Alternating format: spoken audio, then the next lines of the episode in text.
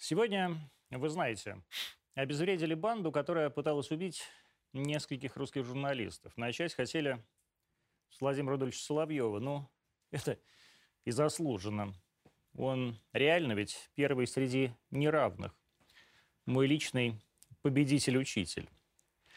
Про список этот на уничтожение, написанный в СБУ, мы давно знали. Там разные фамилии. Моя тоже где-то в конце. Они для пробы тогда еще слили в сеть мой адрес через Яндекс Еду, чтобы можно было как-то прикрыться. Тут я просто и от себя хотел бы поблагодарить сотрудников ФСБ за то, что позволили вот лично мне прожить на день дольше. Но я не про это хотел, не про нас, и уж точно не про себя. Я про тех, кто полагает, что сейчас можно остаться русским человеком, поддерживая вот это вот все. Вот отправку террористических групп для ликвидации журналистов, ракеты .У, которые специально уничтожают мирных жителей Донбасса, кто поддерживает снос памятников нашим воинам и поэтам, кто плачется сейчас бесконечно и кается перед всякими эстонцами и латышами за подлость Достоевского, Толстого и Тарковского. Я, я конкретно назову фамилии. Конкретно про Роднянского, Галкина, Долина и прочих граждан, которые раньше были русскими, а стали ничьими, брошенными. Людьми без народа, без нации, без родины. Ну да, у вас больше нет ее родины. Вы сами отрекаетесь от нее ежедневно, ежеминутно, поддерживая убийц и террористов, сидящих в Киеве. Отказываетесь от Родины, когда врете ежедневно на весь мир про вину русского народа, вину русской культуры. Врете, потому что это вы, каждый из вас виноват перед моим народом и моей страной. Вот в этом вранье, в этих бесконечных плаксивых видео-себяшках, где каждый из вас пытается понравиться любому боевику Азова, но не русскому человеку. Сегодня ФСБ обезвредила парочку террористов. Но обезвреживать нужно вас, разбежа... разбежавшихся по миру, разлетевшихся и сущих там на русского воина, на русскую землю, на русского человека – я надеюсь, что вы больше никогда сюда не вернетесь, ибо тут вам нет и не будет больше места. Сама эта земля вас отторгнет. Брысь! Сидите там и постарайтесь побыстрее забыть русский язык. Ведь он ведь тоже виноват. Это программа «Антонимы». У нас сегодня в гостях иеромонах Фотий. Здравствуйте. Здравствуйте. Батюшка. Христос воскресе. Воистину воскресе Христос. Сегодня первый день а э, после Великого Поста. Как прошел у вас Великий пост? Великий пост я, конечно, больше рассматриваю, а, поскольку я понимаю его назначение, я его рассматриваю не только лишь как гастрономическое э, ограничение себя в чем-то, а это прежде всего пост внутри себя, пост от каких-то мыслей, очищение сердца, и да, я могу сознаться, что я действительно где-то нарушал. То есть не всегда вот прямо строго по монастырскому уставу. Как нарушали, кушал. скажите? Ну, Кайтесь. Бывали такие ситуации, да, когда либо я находился в гостях, либо у меня гости. И как это, по, или по закону путешествующего. Да, если а, ну это понятно. Это глав, главная отмазка главная. такая. Чего это я не пощусь? Но я путешествую. Это я в метро из, от Бабушкинской еду до, до Медведкова. Соответственно, я и от людей тоже не, не требую такого строгого подхода, наоборот, даже иногда благословляю, что вот вы по состоянию здоровья должны употреблять такие-то продукты. И это будет э, не грехом. То есть самая главная жертва э, Богу э, отказывание от чего-то, что нам приятно и сладко. Ну вот в чем вы отказывались? Все это понятно. Про то, что йогурт есть можно, а не, не, ешь, не, ешьте, не, не ешьте людей, это понятно. А в чем вы отказывались, сказать, во время Великого Ну поста? вот есть такое понятие cheat meal. То есть это когда ты себе позволяешь немножечко отойти, mm-hmm. даже в диете, да, это вообще-то из диеты э, такой термин. И я, например, себе отказываю в том, что мне очень-очень вкусно. А, там, даже если это постное.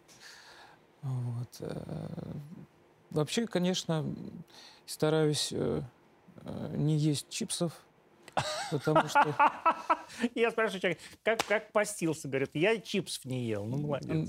Ну да, да. Я, я, конечно, себе выстраиваю какой-то такой а, рацион, так, чтобы не нагружать жи- живот. И э, на самом деле я э, шесть дней вообще ничего не ел, то есть три дня не ел, потом день у меня был с пищей, ну так, чтобы без объедания, и три дня э, опять не ем. Это называется змейка диета. Вот, она очень хорошо это, омолаживает организм вообще от Да ведь всего пост не про- я, ж, я ж не про омоложение вас спрашиваю, а Да, про то, а, как... а оно все как вы- взаимосвязано с, духов, с Да? духовным составляющей, да. И э, Как вообще у вас обстоят дела сейчас, э, после того, как сколько лет прошло с голосом? Пять? прошло, э, так, это был Шестой год? э, семь лет, Семь уже, да? да.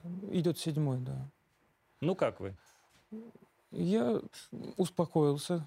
В принципе, я успокоился довольно-таки быстро. То есть сейчас для меня нет такого вот чисто для меня ощущения, что э, я какие-то там на лаврах почиваю. Да? Я как будто, в общем-то, ничего и не было. Настолько А я был привык.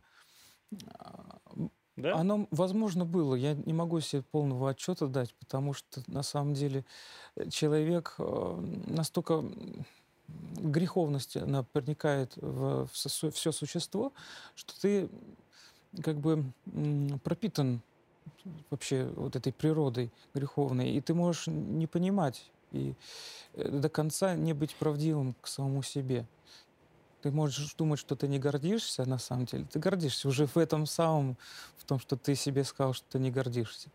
То есть такая как зеркало в зеркале. Ну, вы же умный человек, наверное. Умный?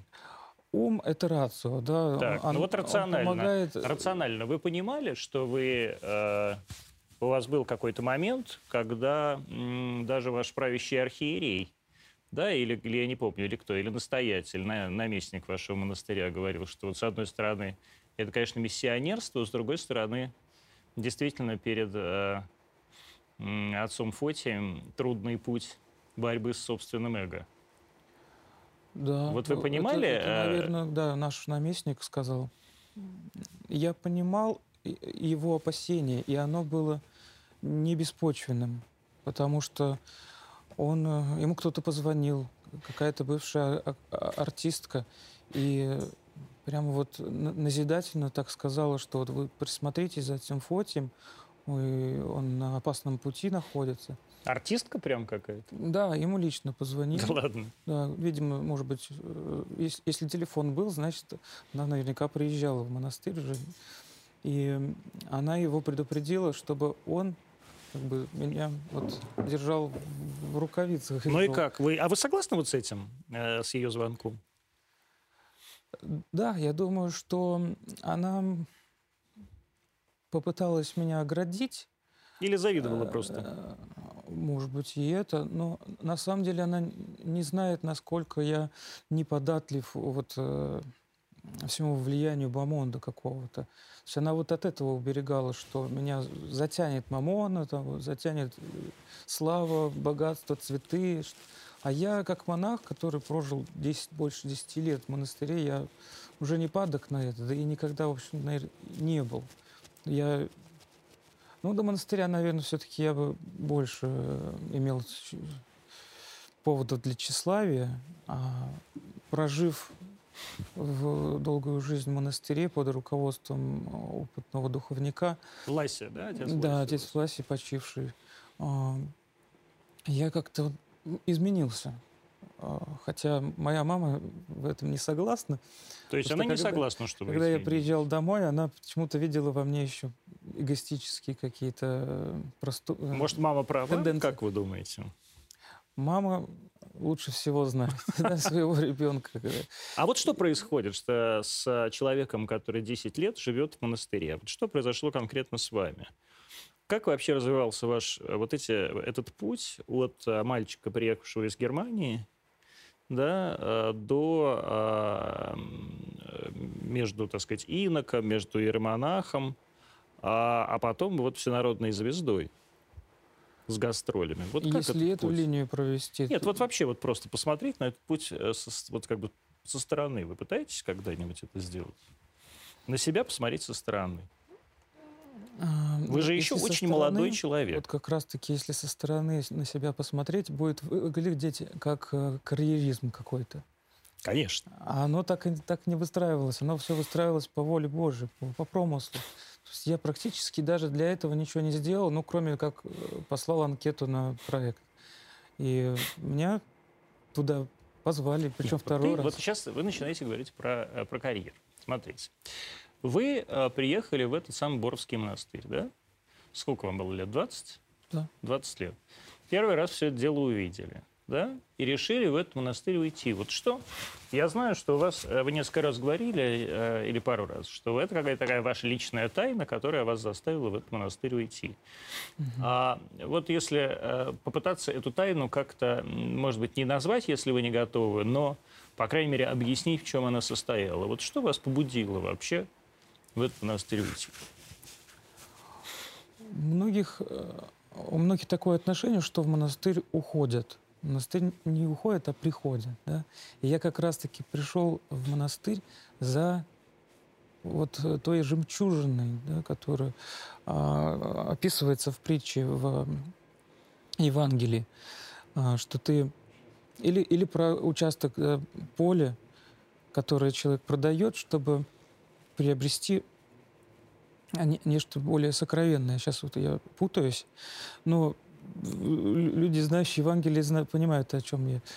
А, То есть для меня как раз-таки монастырь был той жемчужиной, ради которой я мог все свое имущество отдать, как тот человек из притчи, а, понимая, что в монастыре меня ждет нечто более ценное, чем там, что о чем я читал? Я читал о клавиатуре, то есть это вот кейборд, музыка, э, клавиши.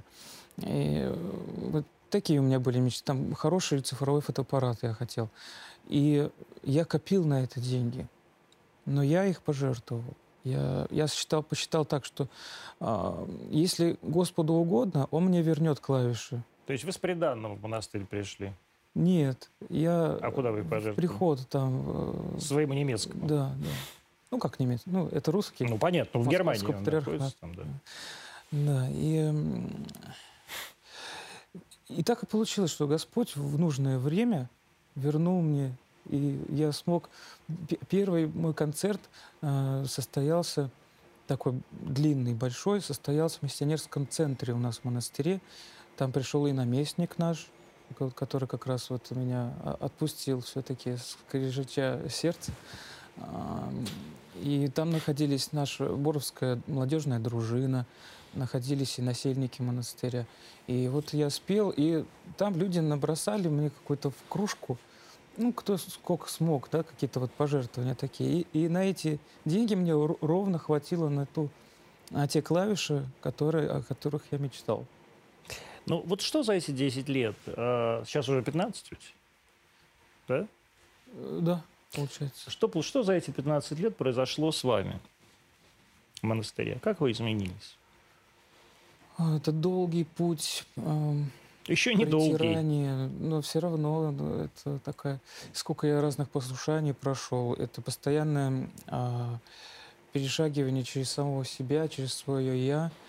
А, а коллектив — это самое главное, чтобы ты в коллективе смог все свои вот, страсти побороть, потому что э, искрит, всегда искрят вот эти вот отношения. И э, мы в основном все, в общем, молодые, зеленые, только-только пришедшие в монастырь, еще не, привыкли. Некоторые там сразу после армии, то есть это еще добавляет а, такого немножечко жесткого нрава, да, после армии. И получается, что ты должен... То есть это дедовщина такая-то. ну, не то чтобы... Но есть какие-то армейские повадки э, и действительно чувство старшинства, лидера у некоторых было. И мне приходилось с этим тоже как-то свыкаться и находить компромисс, находить общий язык. Но все равно это было э, взаимоуважение. И я думаю, что на этом строится, э, простом взаимоуважении строится и в том числе а, общение в братье. Что вас заставило э, написать это письмо? Э, вы же два раза, да? Первый Ну, раз вы два раза. приехали, да? И Первый раз мне, позв- мне позвонили, и я сказал, что меня не могут отпустить. а вы второе- так сказали, ведь вы не, не спрашивали. А я спросил. Спросили, да? Да, я сказал, что меня позвали, вот я э, отправил, причем я спрашивал благословение а, отца Власи э, на то, чтобы туда поехать, и он мне э, разрешил. Соответственно, мне надо Но было наместник еще у наместника и еще у митрополита. То есть наместник меня послал сразу к митрополиту. А мне сказали... э, А митрополит у вас, митрополит Климент тогда был, да? д- и сейчас. И сейчас, да? Да. Это бывший, так сказать, если кто не знает, претендент на патриарший, патри- патриарший, если я правильно понимаю, да, э, так сказать, престол. Да, да, да.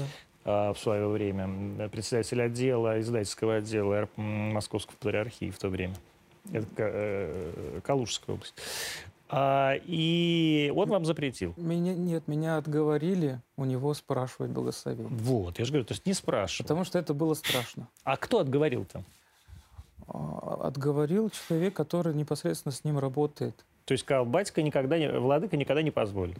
Э, Да, и может даже у виска покрутить. Ну и какие-нибудь, может, что там наказание сделать. Ну вот так мне сказали. А, а я тогда все распрощался с этой идеей. Третий сезон я шоу уже даже не смотрел, потому что я убедился на всю эту историю. А Вот. Но ведь сам на себя же обиделся. И, ну, как э, на трусость, наверное, свою, может быть, действительно. Потому что можно было. Еще и тогда, когда второй сезон был. Вот. Прошло, значит, получается, два года, и по навету э, разных людей я уже тогда активно выступал. Мне люди говорят, напиши, напиши. И вот как раз стал я священником в тринадцатом году. Прошло два года. И откуда такая вновь смелость взялась отправить... а, А, вернее, она смелости была еще в тринадцатом, то есть когда был голос второй. Ну, неважно. И То есть вы два раза отправляли... опять они А- звонят со студии, говорят, а мы вас помним, вы посылали.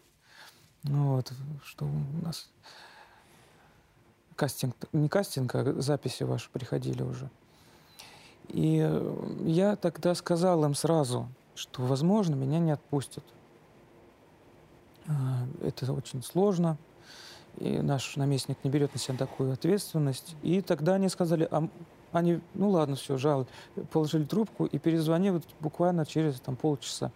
И предлагают вот такую схему, что они посылают ходатайство, то есть как от Первого канала официальное письмо, э, напис- написать на имя митрополита Климента. И прошло, даже недели не прошло, они уже сказали, что есть уст- устный положительный ответ, но будет и письменный. То есть мы вас уже готовы обрадовать. И это для меня чудо какое-то было. То есть было благословение. Да.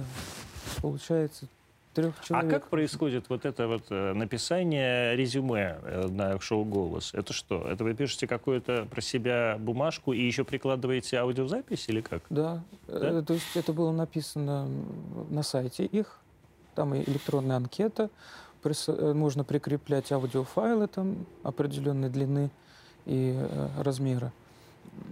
И, соответственно, ссылки на э, вообще свои какие-то выступления, видео. Я, вот, что у меня было в соцсетях, я все это послал.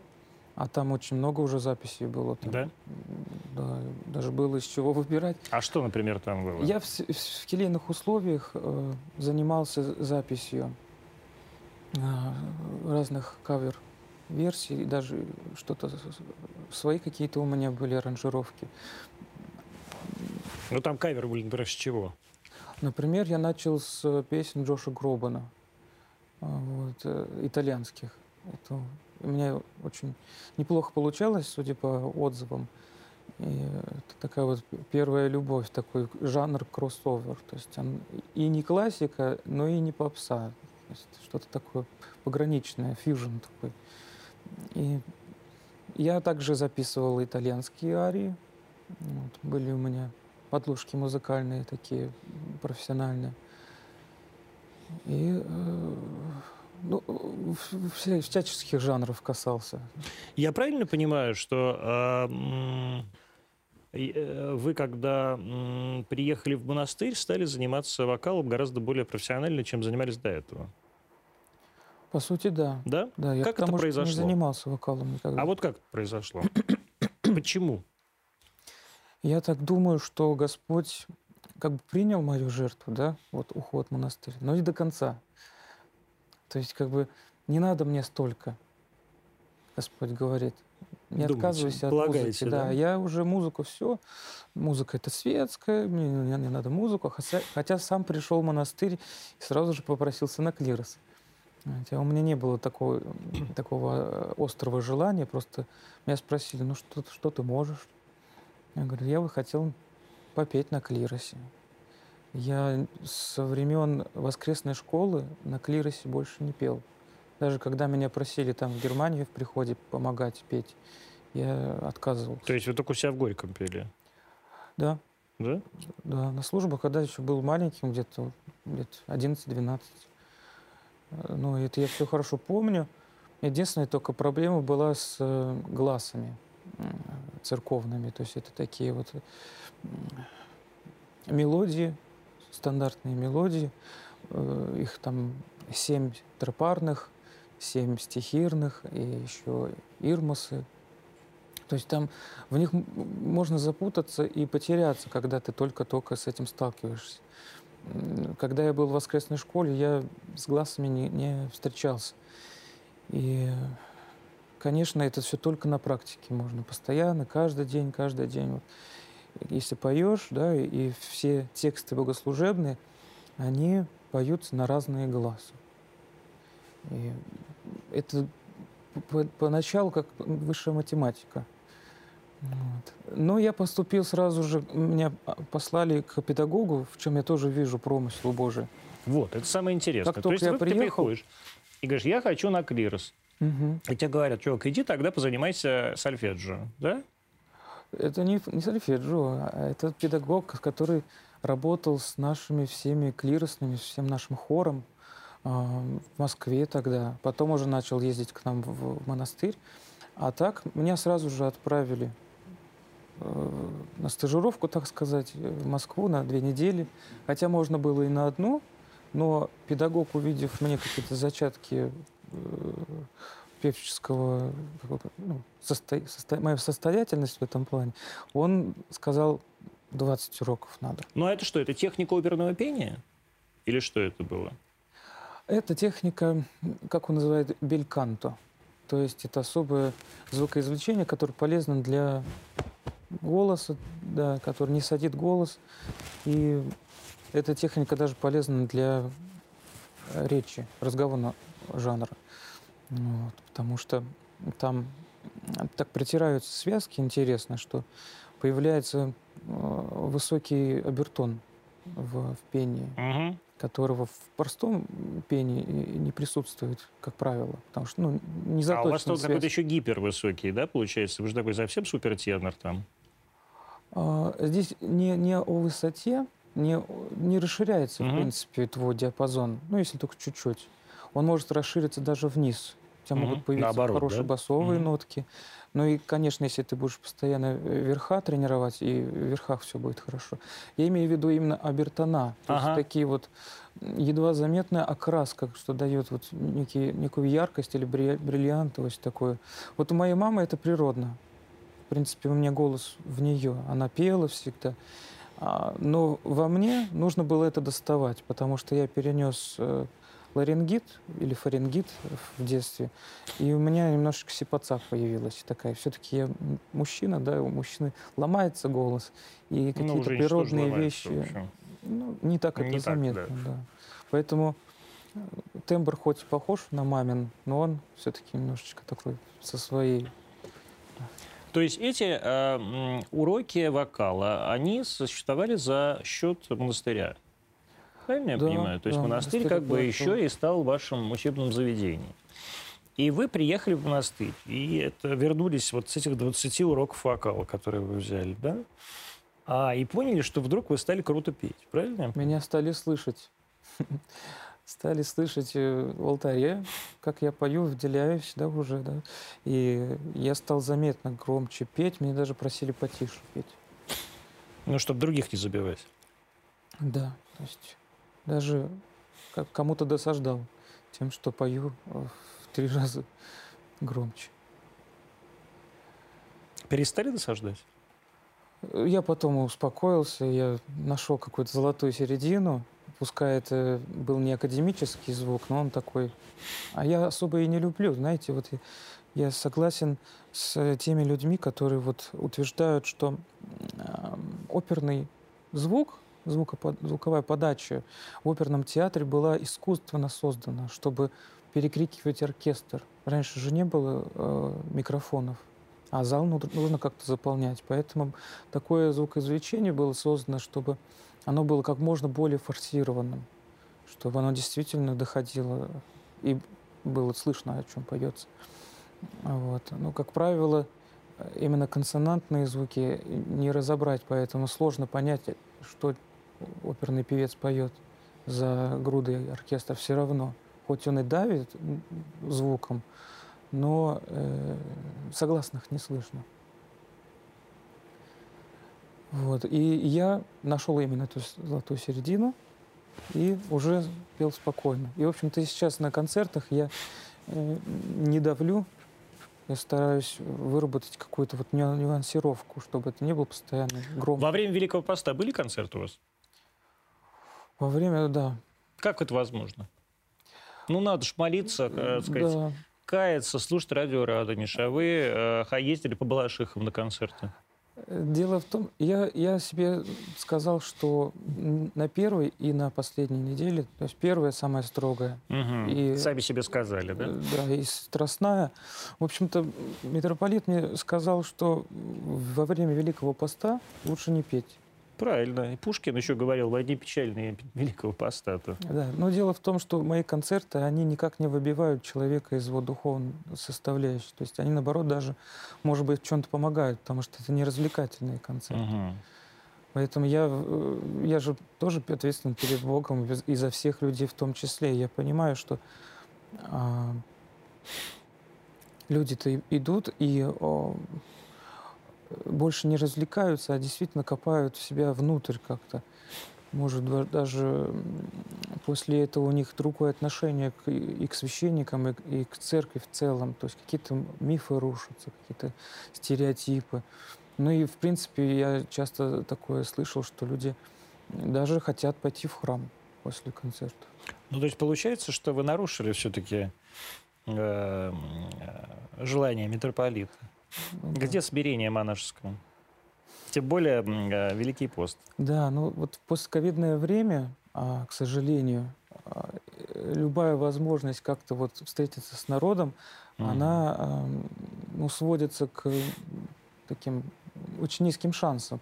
И поэтому мы используем возможность даже во время э, поста как-то... Ну, это было два концерта всего. И то, что в другое время не поставить концерт, там есть свои какие-то законы. Или там свободное время в зале. Сколько вообще у вас концертов в год? Сейчас минимизировалось. Раньше доходило там до 20 в месяц. 20 в месяц? Хороший сезон. То есть вы как Сергей Лазарев просто? Прям по всей стране, по 4 концерта в неделю. Да, это, э, это колоссальный труд, на самом деле, и нагрузка на связки. Ну, Но вот вы же не артистка, душесвязки. Подвиг где брал. монашеский подвиг? Где, э, где молитвы? Где братские? Где братская молитва 5.30 утра? Это все понятно. Я думаю, что мой подвиг как раз в этом и, и, и состоял. Пускай это было не в, в стенах монастырских, да, где я, может быть, мой, мой КПД полезного, да, а был не таким, как если бы за месяц я объездил много епархий, да, и э, это же не только концерты, это еще интервью, это и общение иногда с семинаристами и гимназистами. То есть это достаточно такой труд, который, наверное, не под силу многим людям, которые в монастыре, да, они Ну вот- привыкли к рутине. Ну вот и вопрос. Стоило ли уходить в монастырь, чтобы жить, как Сергей Лазарев?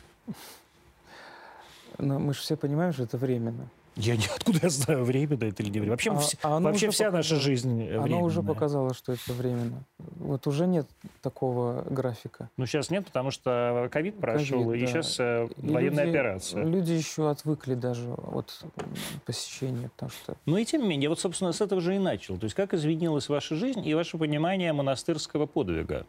Да, очевидно, что человек уходит в монастырь, ну, по крайней мере, мне так казалось. И я сам пару раз пытался это сделать, и, собственно, этого не делал, потому что понимал, что я-то не перестану жить, как Антон Красовский.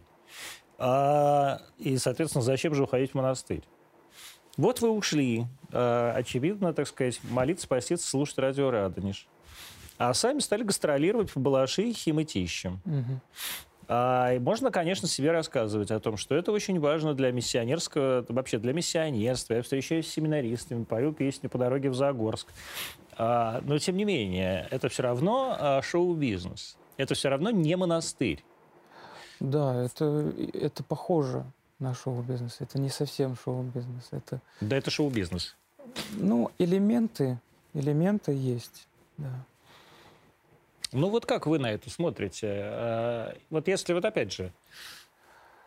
Я, Я- себя оправдываю, что Вот. это миссия. Вот, смотрите, самое главное, что вы сейчас сказали, я себя оправдываю. Да, потому что я знаю, что это никак не вяжется с э, нормами, да, нет таких еще канонов, да, которые бы запрещали, но общепринятые нормы есть, да, когда священник вот он только в Традиции. церкви, традиции. да. Традиции. И Действительно, я выхожу за рамки традиций.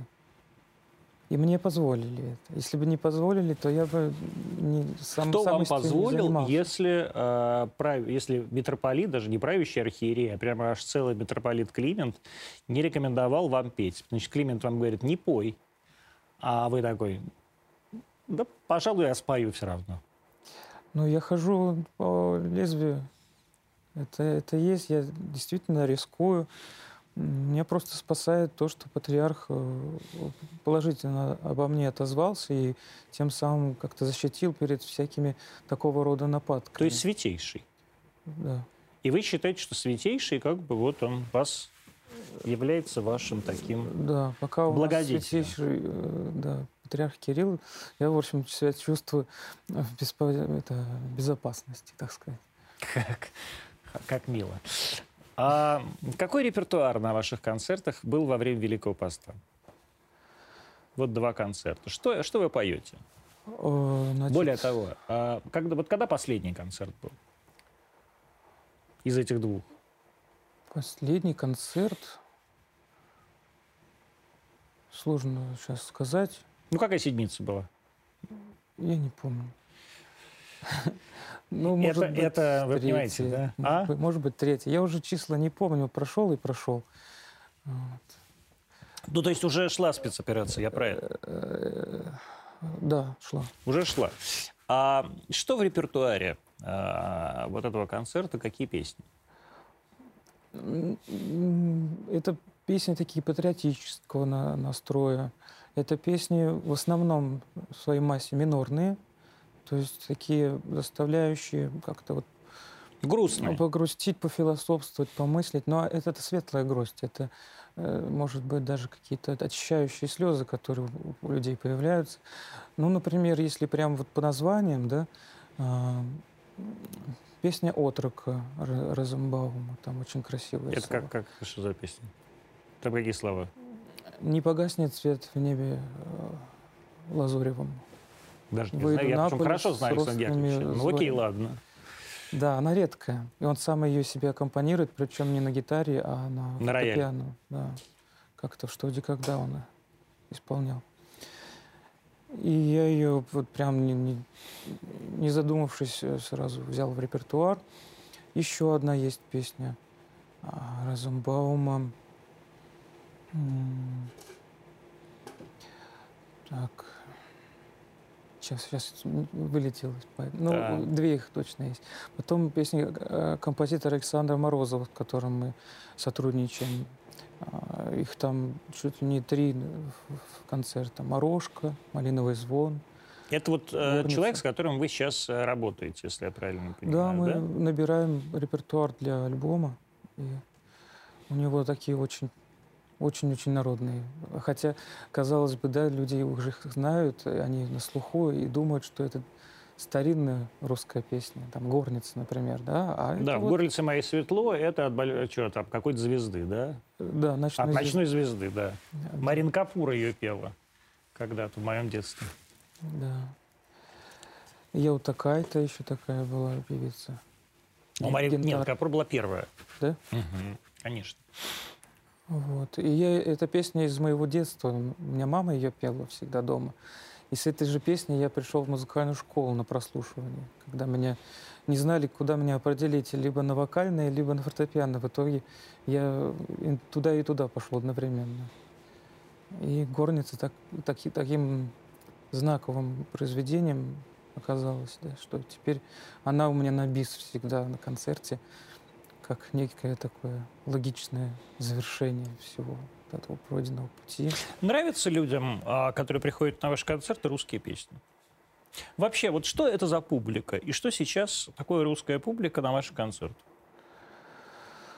Я стараюсь почувствовать вкус зрителя, поэтому и выбираю э, часто такие песни, которые действительно будут цеплять за душу, которые будут вызывать слезы. Ну, может быть, это даже такой запрещенный ход, но есть такой расчет. Да? Но это прежде всего, чтобы и я, мое сердце откликнулось на эту песню, и через звуки я достучался до зрителей. А, В основном любят именно вот такую философскую лирику, не развлекательного характера. Да и я, в общем-то, не- кроме неаполитанских песен, больше ничего такого мажорного и не пою. Вот. Это все такие э, действительно тихие, а, спокойные песни а, лирического склада. Иногда о любви, но на иностранном языке, чтобы уж совсем Чтоб не, никому не было непонятно было. конфликта, да. А у вас как в душе конфликтов нет по этому поводу, что... А я музыку на первое место ставлю. Да, то есть как бы и я с ним, музыкант, да? и, и содержание иногда не столь важно. Я беру испанские песни, которые даже не о любви, а просто там про легенду про чучело огородное.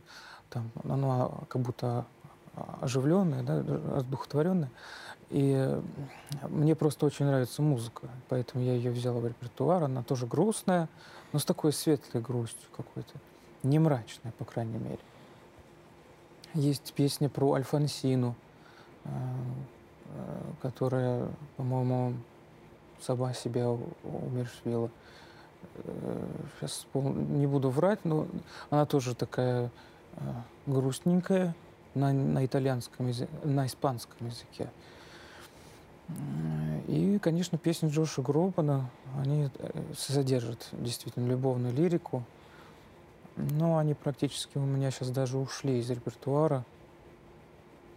Песня «Лабиринт», которую я пел на голосе, я Не пою- поете, не я пою. знаю, да. Но она мне тяжела даже по, по высоте. тональности. Да. А она по тональности вам тяжела, потому что он ее высоко поет? То есть для вас было бы совсем высоко или почему? Да, там размах, мне кажется, Высоких стен. Если понизить тональность, может быть, даже и смогут петь. И люди даже просят. А я говорю, я ее не пою. У меня нету даже минусовой подложки, чтобы как-то даже...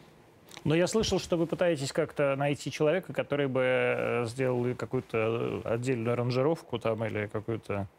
У меня есть профессиональный э, концертмейстер, Да. пианист. Он вообще сам любит, конечно, больше джаз играть а, и классику. Вот. Но когда мы вот в тандеме, он по моей просьбе делает такие, можно сказать, авторские аранжировки каких-то песен. У нас получается полноценная фортепианная версия, э, инструментальная такая вот.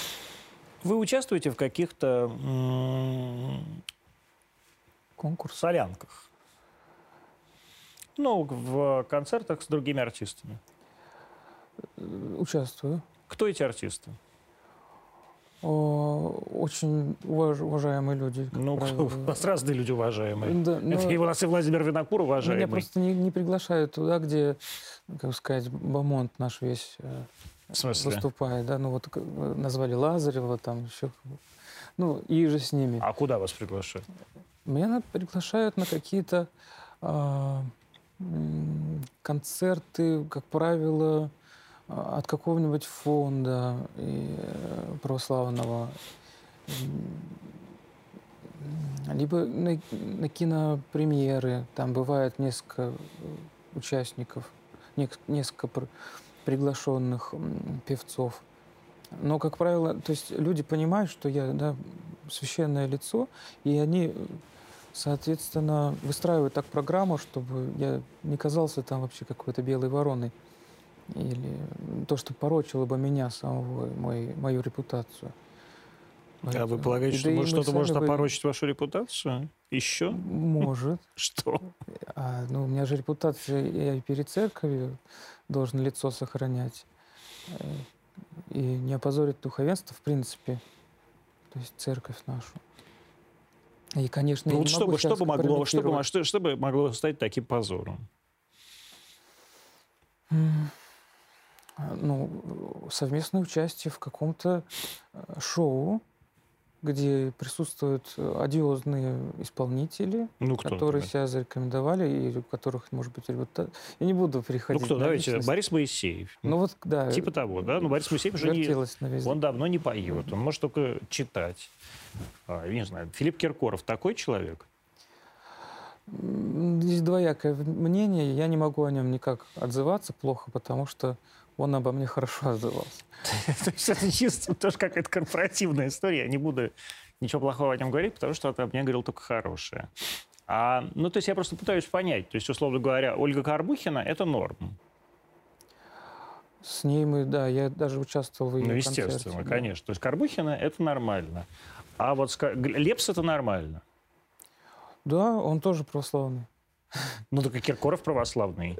Да, но тут надо понимать все-таки, каково, какой твой, какая харизма твоя, да, он выступает всегда в строгом, да, какой у него репертуар, да, это э, уже не шансон, который был лет там 15 назад. Это сейчас про Лепсы? Да. Угу. Это уже сейчас такой серьезный рок, я бы сказал, да, такой больше британский, наверное, рок. То есть это, это, это православно? Да. То есть рок, э, брит-поп — это нормально? Ну и важно, какой человек сам по себе, как так. он уважительно относится к церкви или нет. Угу. Я знаю, что уважительно. Басков это, это нормально с точки зрения вашей? Конечно. Ну, да? Я думаю, что он такой очень про ортодоксальный, так сказать, человек а, по, по отношению к и к церкви, и к вообще происходящего. России. Угу. Да. Что вы думаете, вот если э, про ортодоксальность, и уж если начнем говорить про Киркорова и Баскова, что вы думаете про м, вообще сейчас позицию каких-то артистов по спецоперации на Украине, а, и вообще про, э, про то, на чьей стороне надо быть? Вот на чьей стороне? Вы на чьей стороне? Я, конечно, на стороне нашего государства. Это, здесь не может быть вопросов никаких, потому что ну, я вижу, где есть откровенное предательство, и а, люди, которые ведут себя как иуды, а, они, в общем-то, всегда так себя и вели. До, даже до специальной операции они всегда как-то вот были очень одиозные, они могли идти против течения, а, и всячески э, высказывает свое недовольство власти и всячески хвалить за Запад. Вот. Эти люди, в общем-то, и Это спешно кто? покинули нашу страну. Это вот вы кого имеете в виду? О, ну, кого там, Невзоров, например, это Александр, который, Макаревич, да, вот люди такие. Что касается Урганта, я не знаю, все-таки на, на чьей он стороне, но он уже высказался вроде как против нашего, нашей политики. И Галкин, наверное, с, с Пугачевой. Сволочи. Так от- откровенно вильнули хвостом. Не, не ожидал от, от- от многих из того списка, который сейчас называют типа пятая колонна, что они действительно э, могли быть такими. Ожидали или не Не ожидал. Не ожидали. Не Ну, ожидал. от кого не ожидали? Не ожидал от Васильева, Это кто такой? который вроде Саша один Васильев? из первых, да. Это Сплин? Или какой Нет, Васильев? Александр Васильев историк моды. А, а он что-то сказал про... про... то- тоже Он сказал? вроде один из первых что-то там сказал и А очень успешно, успешно уехал, по-моему, к себе там в Во Париж. Лит- Литву. У него А, у него деревня есть в в- Литве. да, в Латвии или Латвии, где-то, да, или в Литве. да. Ну, много вот таких вот людей, которые и, и нашим, и вашим хотели. И, А вот можно быть в такой ситуации, как вы считаете, и нашим, и вашим? ну, это двуличность. Надо, наверное, определиться уже. А вот надо определиться. Вот так э, обычная же такая история для артистов. Я артистка, я в политику не лезу. Зачем мне это надо? Можно я вот как-то попытаюсь между струйками? Возможно ли вот в такой ситуации а, между струйками? Я думаю, что теперешняя ситуация просто как лакмусовая бумажка открыла все, э, лицо всех людей, которые до этого просто не имели повода что-то высказывать. А они сейчас все вот всплыли и показали свое истинное лицо. да. То, что у них, видимо, постоянно накипало, и теперь они дали, так сказать, открыли, открылся шлюз и полилось. Вот. Э, Это просто, да, была бомба замедленного действия, и люди, людей бомбануло, наконец. Э, Максим Галкин э, тут позавчера или вчера выступил в жанре, что вот вы э, все, вы, так сказать, пришли на пасхальное богослужение с патриархом, значит, стоите со свечками, с постными лицами, а при этом бомбите Украину, и несчастные невинные люди гибнут. Вот как вы прокомментировали бы это как священнослужитель, вот это заявление? Ну вот с точки зрения обывателя, есть же смысл. Ну, я, конечно, далекий от, от политики человека, я так вижу эту ситуацию, что мы бомбим не Украину. Мы знаем, что это наш э, тоже народ. То есть мы Воронеж народ. бомбим, вы это хотите Э, э, сказать? Это русский наро- народ, но наша цель-то не Украина. Нам, нам не нужна Украина как государство, и мы не против Украины воюем, а против того гнилья, которое там вот осело, которое вс- всплыло да, еще со времен Второй мировой войны. И мы как раз против идеологии, против зла вот этого вот, вот этого вот подлого духа э, воюем. И, и это как, а как идеологию искоренить? Только а, насадить контр-идеологию, да, что изменить умы людей, то есть заставить их раскаяться, наверное, так. Потому что раскаяние — это метаноя, это изменение, перемена. Вот. И мы будем идти до последнего, наверное, пока этого, этого покаяния не, не добьемся. Ну вот э, э, есть же, вот я, давайте так, более как переброк поставлю вопрос. Вот э, человек говорит, у вас, вы всем рас- рассказываете, что у вас Великий пост. А вы в этот Великий пост, вместо того, чтобы поститься и, э, э, там, сказать, к раке Сергея Радонежского е- ездить, вы э, Луцк бомбите. И люди погибают. Мы же понимаем, что это тоже православный народ, это православный Ну, народ. я про это, про это и говорит Максим Галкин. Да, но он-то видит ситуацию совершенно не, не с той стороны. А, Он думает, что это мы несем агрессию, когда, э, в общем-то, агрессия была э, проявлена в нашу сторону и велась в течение там, восьми лет. А, Почему-то этот момент он не учитывает. Что Ну, мне кажется, мы мало держались просто столько времени, и сейчас просто вынуждены а, помогать. Мы помогаем украинскому народу избавиться от, так сказать, болезни. Вы с большим количеством людей общаетесь? Сейчас нет. С каким? Вот нет, это с каким? Раньше, как даже я в монастыре мог в течение дня с 20 людьми Это кто, что за люди? Люди... Кто вообще приезжает в монастырь, и вот с кем вы э, в монастыре контактируете? Это разные люди. Да? Одно дело, к отцу Власию приезжали, да? Он был все-таки старцем, так сказать, и действительно светильником русской церкви, да? А с другой стороны, вот вы человек из шоу-бизнеса, молодой священник.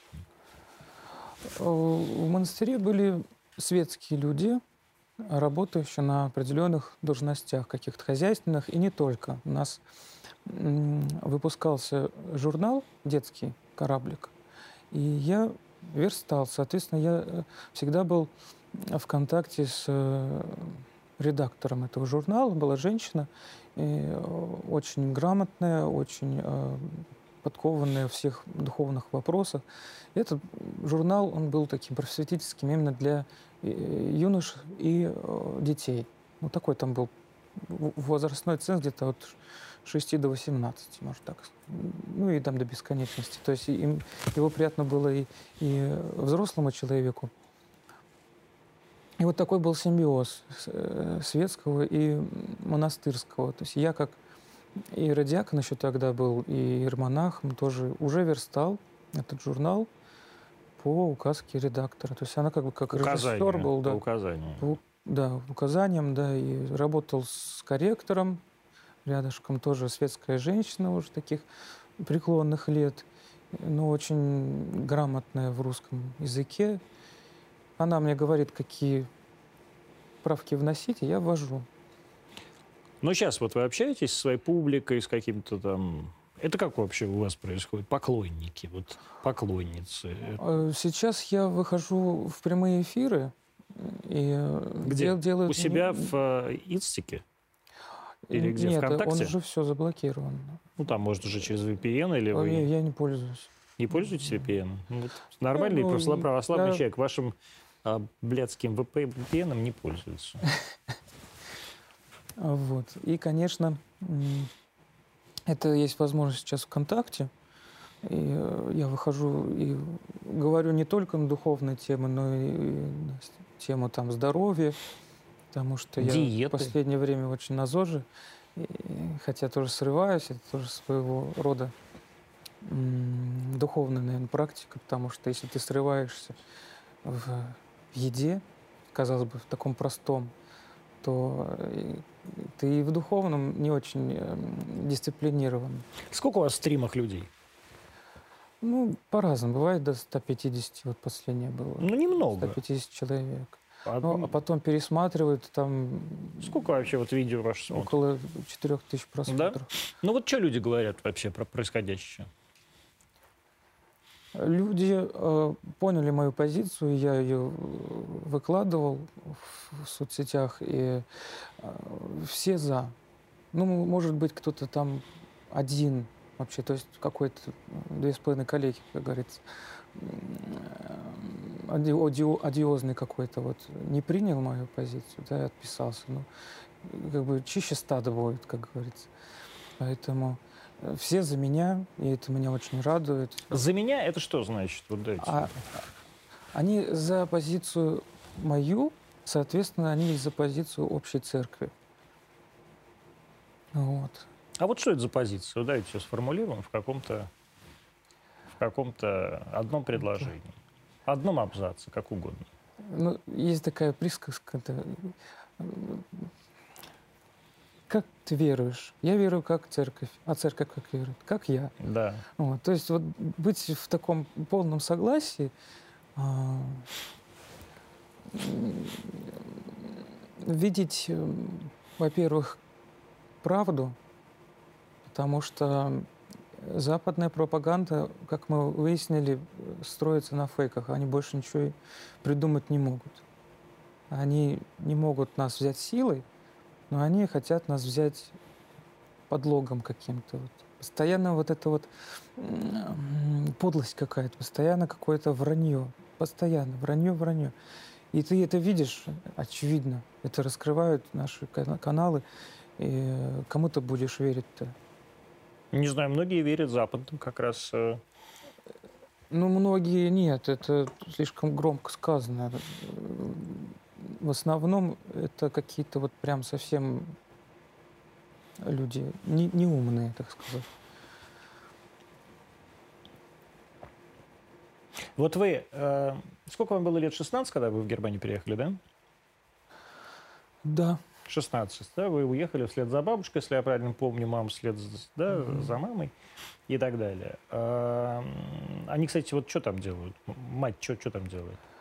Она сейчас ухаживает за бабушкой. Бабушка больна, но она А поет- живут-то на что? пое- э, живут. Папа работает А папа кем работает? сварщиком. Сварщиком, да, да? он там переквалифицировался, потому что у нас все-таки... Это сколько? Это 4000 евро в месяц, типа, да?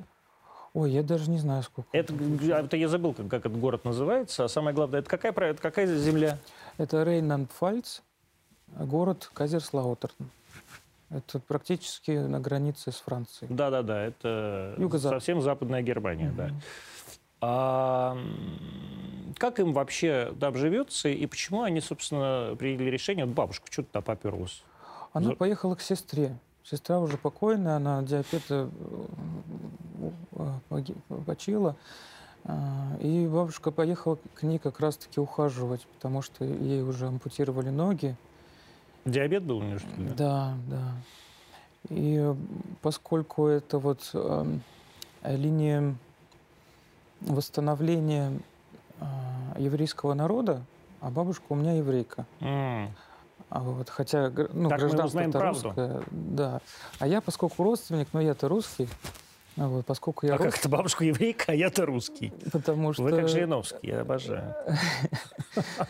Ну, конечно, есть во мне и эта кровь. Э, Я даже этим даже горжусь, потому что было бы у меня побольше еврейской крови, я был, не был, наверное, таким ленивым. Сделал бы больше в своей жизни. Но это не об этом сейчас. А, Она смогла по праву родства по- вызвать нас. Я понял, то есть это ре- еврейская репатриация Да, по да. немецкой линии. Вот это я все. Я Да. просто пытался понять, как, как, вы уехали, зачем вы это сделали. Короче, папа работает там, вот в этом, так сказать, э, совсем в Баден-Бадене фактически а, сварщиком, да? Мгм. Условно говоря, это 4000 евро. Как они вообще живут? Как им там? Живется сейчас не очень хорошо, потому что сейчас начали, начали при- притеснять русских. Прям при- особая фобия, рус- русофобия. А их считают русскими? А считают всех. Даже э, до, до того э, м, такой парадокс, что русскими считают даже не, немцев казахских Которые вообще уехали еще в гражданством 80-е Германии. годы. Да, да, да. с гражданством Германии. А у вас, у ваших-то есть гражданство? Нет или еще? гражданства. А как это живут? По, по- по- Русские вид на как, жительство? как да, вид на жительство. Да. Это еще как-то даже как, ну, как по статусу даже беженцы. Мгм. Так. А, а что не получают? Не дают? Это можно сделать, да, это нужно знать конституцию э, и определенный уровень немецкого языка. А у них нет, да? Мама плохо говорит по-немецки.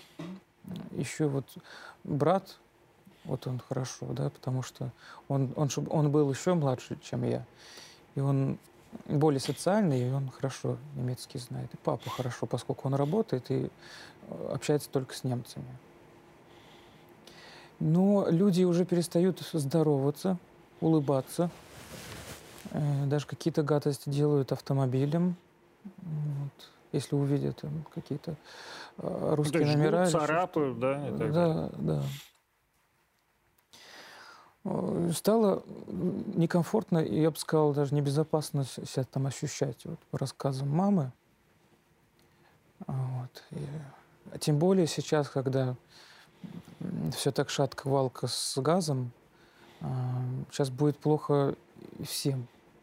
И немцам, в том числе и мигрантам, которых там э, завезли кучу. Сейчас еще мама что боится? Она боится вот этих мигрантов. Потому что они дикие. Она боится кого? Украинских мигрантов или Нет, э, нет, сирийских? Сирийских, да. Вот, э, потому что они очень агрессивные. И если что-то будет, если ситуация как-то ухудшится, им будет не сладко так жить, как раньше, потому что э, им социальных пособий и всяческих разных плюшек дали больше, чем нам, русским, приехавшим по еврейской линии. Им и квартиры сразу давали, причем даже не съемную, а прям вот квартиру. Социальную, да. Да, социальную квартиру. Им очень много мебели им давали. То есть они себя очень вольготно ощущали, прям короли жизни. И были случаи, когда э, ими, ру- э, их руками а, насиловали на наших русских девочек. А до этого не было такого. До их Вот вы, миграции. э, когда уезжали оттуда, что конкретно стало для вас, молодого человека 20-летнего, такие, такой финальной точкой для того, чтобы принять это решение об отъезде? Скорее всего... Три с половиной года, да, вы там прожили? Вот, кстати, интересная такая взаимосвязь. Я, да, в три с половиной года я съездил в Почаев. Это Тернопольская, это самый, да, самый запад. вот так, вот там. За- Западная, Западная Украина прям. Да, ну это еще Но при этом православный монастырь, моно- православная лавра. Московский патриархат. Да, конечно. Да, и там я поговорил с прозорливым батюшкой. Ну, мне так сказали, что он прозорливый. Э, Я не знаю доподлинно, то есть он ничего такого не сказал обо мне, чтобы было э, действительно раскрытая тайна какая-то. Он мне просто сказал, что надо с музыкой ну, не делать из нее профессию.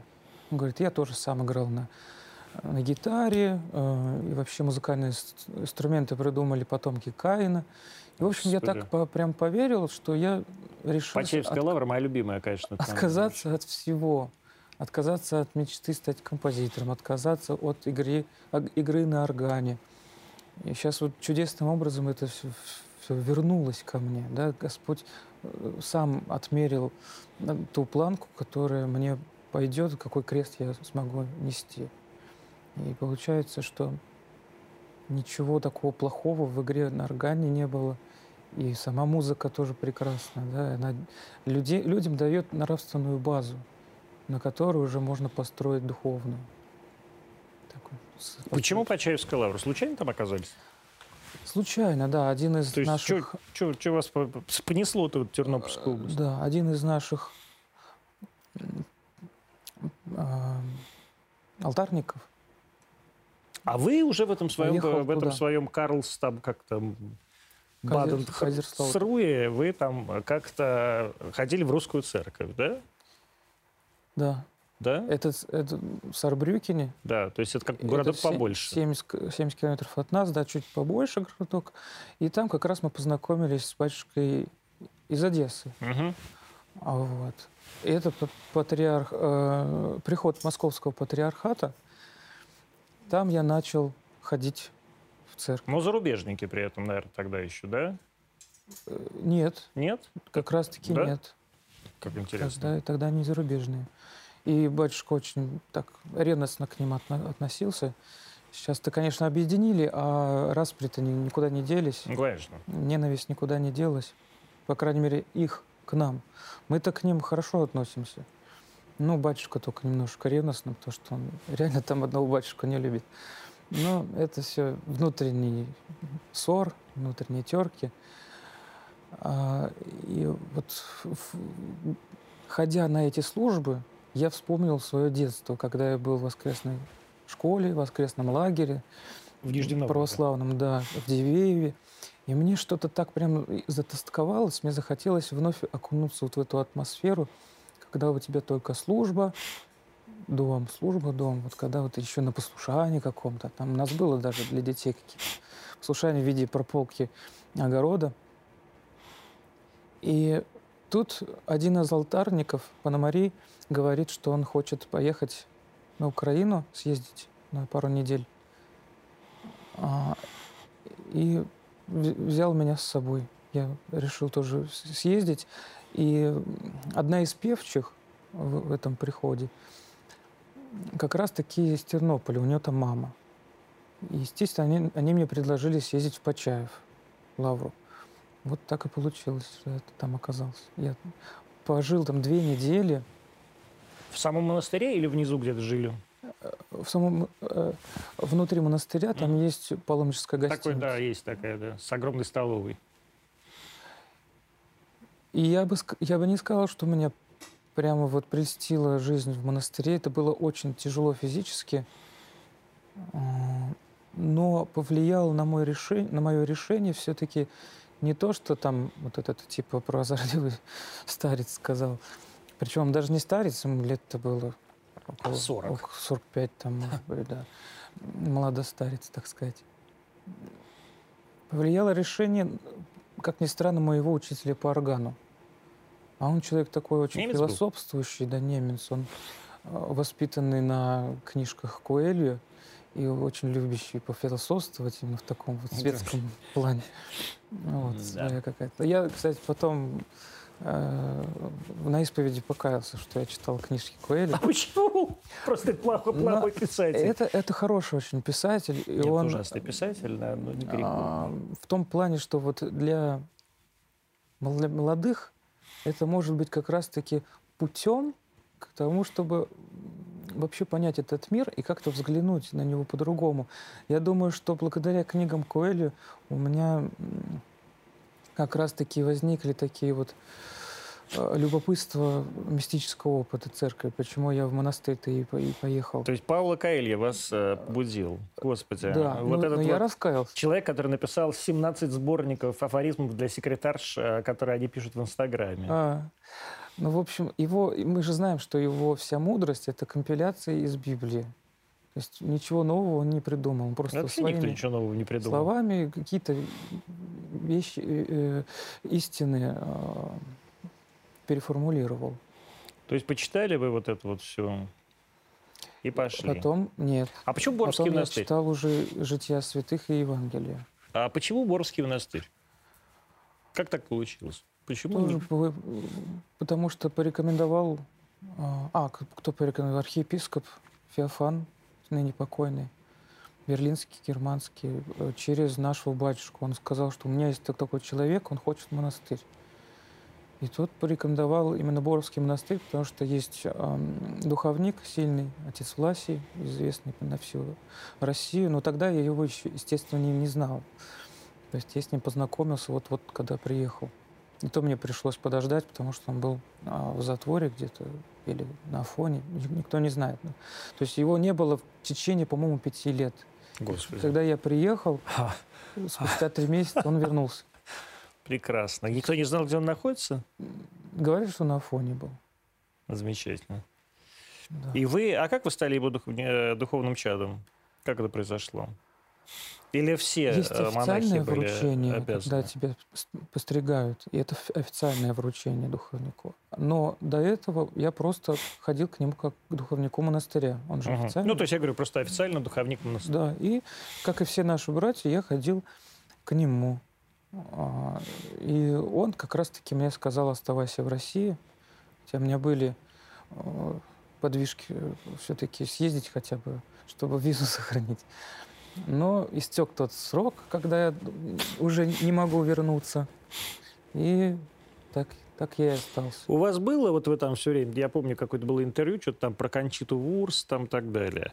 У вас было, когда вы жили в Германии, вот когда вам было там 17, 18, 19, 20 лет, вот какие-то, какой-то, какое-то м, неприятие того, что происходит в Европе вокруг вас? Или на самом деле это произошло уже как-то потом, или на самом деле это вообще не произошло, а вы просто это говорите? Неприятие вот э, этих всех Вообще- либера- либерастических Вообще, вещей. и, про, либера, про, либера, про, про, либера, про, про- либерастов, и про, там, так сказать, сирийцев, и про весь этот, так сказать, э, всю эту cancel culture, и вообще вот ну, про все, что происходит вот сейчас. А было уже тогда это 15 лет назад или не было, или там 20 лет назад, или не было? А, и было ли это каким-то одним из поводов для того, чтобы вернулись в Россию? Нет, такого ничего не было. Может быть, это искусственно поднимается такая тенденция именно в, средствах массовой информации, а на самом деле это люди все в большинстве своем ад- адекватные. Ну, кроме там болельщиков футбола, потому что я их воочию видел, это действительно люди конченые. Э, А вот э, чтобы ЛГБТ было, такого я ни разу не встречал, и никто такого даже поведения не проявлял.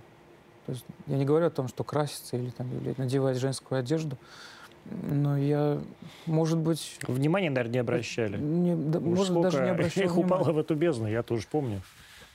Да. Но то, что мы видим, да, Запад, он загнивает. Но вы сейчас прямо как бабка тоже. Запад загнивает. Но оно так и происходит. А, Голова как говорится, рыба гниет с головы. А вы считаете, Запад это голова? Нет. А, голова те, кто позволяет это все. Потому что без того, чтобы это позволили, ничего бы и не было. А кто позволяет?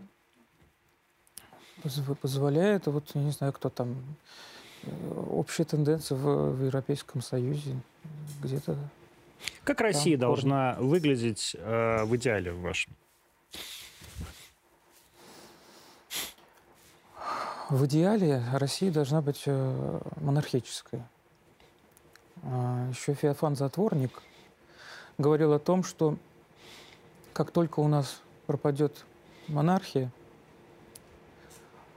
то мы будем а, делиться на, на республики, придет э, такой вот э, дух невежества, лже, лжеверия, неверия э, вот, и всяческого э, э шатания. Он тогда еще действующей власти писал письма о том, как уберечься от э, злого духа. И говорил, что нужно закрыть рот журналистам, газетчикам, чтобы не, не распространяли и вообще запретить атеизм. Атеизм э, определить как преступление – ну и, конечно, вот чтобы не было такого всегда Вы согласны с этим? Цензура полнейшая. Согласны я, я с тем, согласен. что атеизм надо э, приравнять к преступлению? Ну, в наше время это, в общем-то, свобода вероисповедания, поэтому Хочешь ты быть атеистом? Ну, Но, ну, а, откровенно говоря, в те времена, в которые писал Феофан Затворник, это тоже было... У нас вполне себе было ну, вольность свободное была. общество. Да. Но это ведь... не 16 век, если кто не знает, это, конечно, это середина 19 -го. Само слово атеизм и атеист – это человек-безбожник. Без Бога. Атеизм. То есть в самом слове уже присутствует Бог, но ты только его отрицаешь ты с ним борешься, ты, ведь, ты э, на темную сторону перешел. Ты, получается, как э, адвокат э, дьявола. дьявола да. ты, угу. ты на стороне сатаны. И сейчас тоже то есть, происходит... в принципе, дали по вам волю, вы бы атеистов бы, конечно, всех сослали в, в Нерчинск. Да я, я бы не, не сослал. Но дело в том, что они вносят нехороший раздрайв в общество. Они заставляют бороться с церковью. А вам не кажется, что атеистов большинство сейчас вообще? Я бы не сказал. Есть люди индифферентные, которые знают, что что-то что есть. Ну, агностики. Агностики, да. Угу. И они хотя бы То есть атеисты это, это, это, это активные такие противники, да? То есть Бога нет, мочим попов. Я правильно? Я просто не понимаю, что вы тогда имеете в виду под атеистами. Под атеизмом, наверное, да. Скорее всего, это своя философия, которая исключает и всячески ищет а, доказательства несуществования. Угу. Хотя никто не может это ни доказать, ни опровергнуть. То есть вера — это уверенность в невидимом. А, вера это, — это наша э, надежда и упование на то, что мы действительно э, воскреснем, как наш Спаситель. Нам это было обещано. И э, что после жизни нас не тьма, не что-то такое, не, не нирвана ожидает, а действительно а, Царство Небесное, а в каком оно виде, э, как говорил Господь, об этом ни на ум человеку не всходило, ни ухо не видело, ни око не, не, не, види, э, ни ухо не слышало. Да. Хорошо вам сейчас в монастыре? В каком плане? Вообще в, просто во, во всех смыслах. Ну, в каком плане может быть? В, План, план может быть только один. Вот хорошо или плохо? Мне... Вообще хорошо вам в жизни мне всегда, сейчас? Мне всегда было хорошо в, в разных условиях. И сейчас я вижу в большинстве своем поддержку братьев. Хотя есть такие, которые меня уже считают э, не братом, так сказать. То есть уже Не, не Он нам не брат, да. так прям откровенно и, и говорили. Через А это потому, что устав. вы шоу-бизнес. Да, и поэтому или почему? Возможно. Во- Возможно, это элемент зависти. Потому что почему... А может, можно, наоборот, нам люди не хотят, чтобы с ними... а, тут мы- у нас здесь э, вполне себе келейный образ жизни, а чувак там на своей машине какой-то разъезжает, там концерты дает, поет Ну э, да, Лепса. ревность, ревность присутствует у всех. Но это не может, это не ревность, Но, а, но э, любовь побеждает, потому что каждый раз, когда я приезжаю, я часто в разъездах каких-то, каждый раз, когда я приезжаю, я вижу, что меня все там любят, все ждут и э, всячески улыбаются. Даже те, кто когда-то говорил во время голоса, говорил нехорошие вещи про меня. хотите епископом стать? Нет. Почему? Как говорится, бойся епископов и женщин. Ну, вот не хотите, чтобы вас боялись? Я не хочу, что... Я, у меня нету такой хватки административной.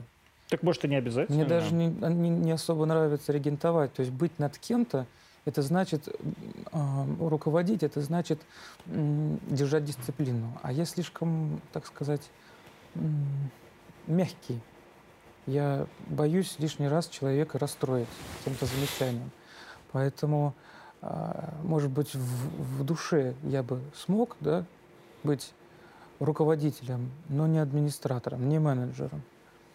У меня нет такого таланта. Я же вам вам не метрополию предлагаю. А просто спрашиваю, владык, хотите быть или нет? Не ну хочу. как?